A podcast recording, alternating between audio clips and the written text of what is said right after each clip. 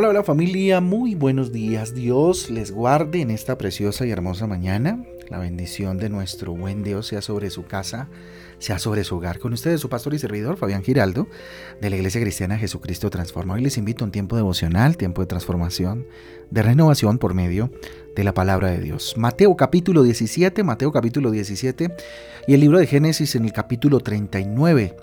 Esa es eh, nuestra eh, lectura para el día de hoy. Recuerden que nuestra guía devocional Transforma trae títulos, versículos que nos ayudan a tener un panorama un poco más amplio acerca de las lecturas para el día de hoy. Vamos a orar. Bendito Dios, te damos gracias por esta mañana, Dios.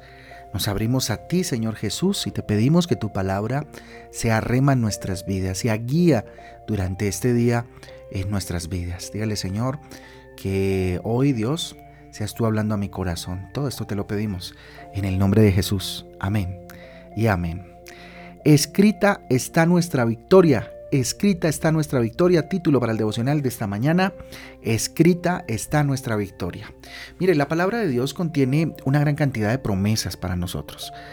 En la Biblia encontramos escritas anticipadamente cada una de nuestras victorias. Solamente necesitamos meditar en ella. Y meditar en ella día y noche. ¿eh? Para tener, hombre, prosperidad, para tener una vida exitosa integralmente hablando, es necesario estudiar, es necesario meditar la palabra de Dios en todo tiempo. Esta fue la instrucción que Dios le dio a Josué, fíjese usted. En, en, Josué capítulo 1, versículo 8 dice, Este libro de la ley no se apartará de tu boca, sino que meditarás en el día y noche, para que cuides de hacer todo lo que en él está escrito, porque entonces harás prosperar tu camino y tendrás éxito. Josué capítulo 1 versículo 8, mire, todos los días de nuestra, eh, mente eh, se convierte en un campo de batalla. Un sinnúmero de pensamientos son procesados en nuestra mente, eh, pasados por nuestro corazón, ¿sí? Nuestra obligación es anular eh, cada uno de los pensamientos que nos impiden conocer realmente a Dios o los pensamientos tóxicos que generan eh, pues que no haya salud en nuestra mente. Segunda de Corintios capítulo 10, del 4 al 5 dice, las armas con que luchamos no son del mundo, sino que tienen el poder divino para derribar fortalezas destruimos argumentos y toda altivez que se levanta en contra del conocimiento de Dios y llevamos cautivo todo pensamiento para que se someta a Cristo. ¿Mm? Segunda de Corintios 10 del 4 al 5. Así que entonces nos invita a meditar en la palabra de Dios. Mientras más meditemos en la palabra de Dios, más fuertes seremos y más fácilmente obtendremos la victoria. Nuestros pensamientos tienen que estar enfocados en las promesas escritas en la Biblia. En todo tiempo nuestra mente debe ser alimentada por ideas, por pensamientos basados en las promesas de Dios y no dejar nuestro pensamiento a la deriva y alimentarlo de cosas que eh, definitivamente pues no van a ser significativas ni nos van a traer edificación. El libro de los Salmos en el capítulo 1 versículo 3 dice, dichoso el hombre que no sigue el consejo de los malvados, ni se detiene en las sendas de los pecadores, ni cultiva la amistad eh, de los blasfemos, sino que en la ley del Señor se deleita y día y noche medita en ella. Es como árbol plantado a la orilla del río que cuando llega su tiempo da fruto y sus hojas jamás se marchitan. Todo cuanto hace prospera. Tremendo.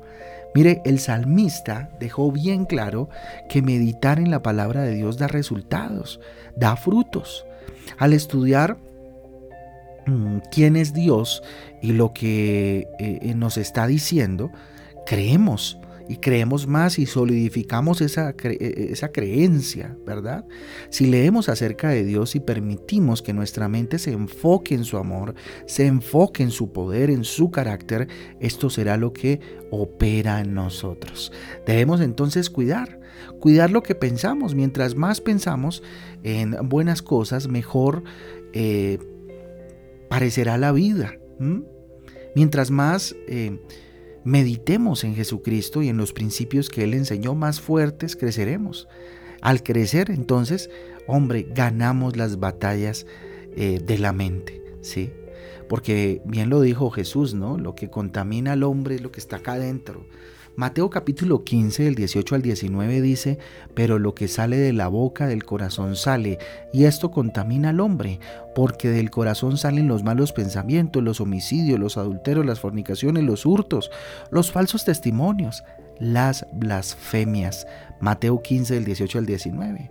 Todo lo que sale de nuestra boca proviene del corazón es en el corazón del hombre donde se gestan los malos pensamientos y todo lo que contamina al hombre definitivamente. Entonces, nuestro corazón debe atesorar la palabra de Dios. Si meditamos eh, eh, eh, en, todo tiempo en ella, nuestro corazón tendrá un, un, depósito lleno y disponible para vencer todo engaño del enemigo, para vencer toda adversidad y toda circunstancia que se convierta en un obstáculo para nuestra vida. ¿Mm?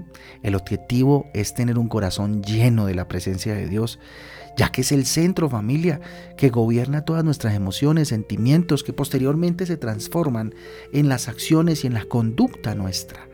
¿Mm? Así que escrita está nuestra victoria. Jesús resistió la tentación diabólica, cierto, del desierto, argumentando todo basado en las escrituras. Siempre contestó con escrito está. Mateo 4:10 dice entonces Jesús le dijo, vete Satanás porque escrito está, al Señor tu Dios adorarás y solo a Él servirás.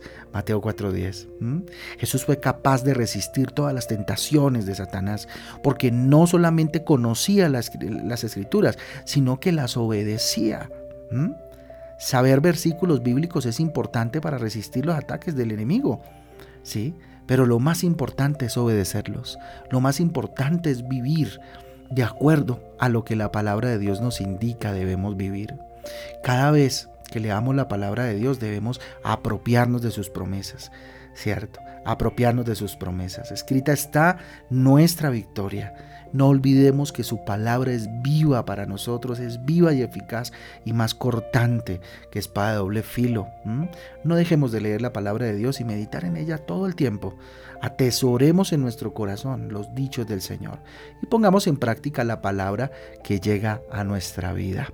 Al hacer esto, familia, seremos como la casa esa casa que fue edificada sobre, eh, edificada sobre la roca y resistió las fuertes olas que golpeaban con gran fuerza sobre aquella casa.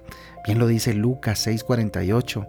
Sí, dice lo siguiente, se, se parece a un hombre que al construir una casa cavó bien hondo y puso el cimiento sobre la roca, de manera que cuando vino una inundación, el torrente azotó aquella casa, pero no pudo ni siquiera hacerla tambalear porque estaba bien construida. Ninguna corriente familia que azote en contra de nuestra vida podrá hacernos tambalear. Hemos sido edificados en Cristo, sobre la roca firme. La obediencia a Dios, hombre, se compara con la construcción de una casa sólida, de una casa de sólido fundamento que permanecerá firme aún en los momentos de tormenta, familia, de tormenta. Entonces, pensando en esto, ¿qué les parece si oramos? Bendito Dios, te damos gracias, Señor, por esta mañana. Gracias por darnos esta oportunidad maravillosa de acercarnos a ti. Señor Jesús, nuestra victoria, Padre, está escrita. Bendito Rey, escrita está nuestra victoria. Tu palabra es la herramienta, Dios, sobre la cual, bendito Padre, podemos pararnos firmes y sólidos, sabiendo, Dios, que ahí, en esas eh, páginas, Dios, tu victoria es nuestra victoria. Somos más que eh, vencedores, Dios, y escrito está que tú nos haces, Señor, de esa manera. Por eso te entregamos este día, Padre Celestial, y ponemos delante de ti todo lo que vayamos a hacer sabiendo que sobre tu palabra descansamos. Abrazamos tus dichos, Dios, y vamos hacia adelante. En el nombre de Jesús. Amén y amén. Amén, amén, familia del Devocional Transforma. A todos un abrazo, que Dios me les guarde, que Dios me les bendiga. Nos vemos el domingo a las ocho y media de la mañana en nuestra reunión. Recuerde que tenemos Domingo de Gratitud Transforma, así que lo esperamos a usted y a toda su familia en la iglesia, porque estamos de fiesta de gratitud con el Señor por el mes de febrero. Un abrazo para todos, Dios les guarde. Chao, chao.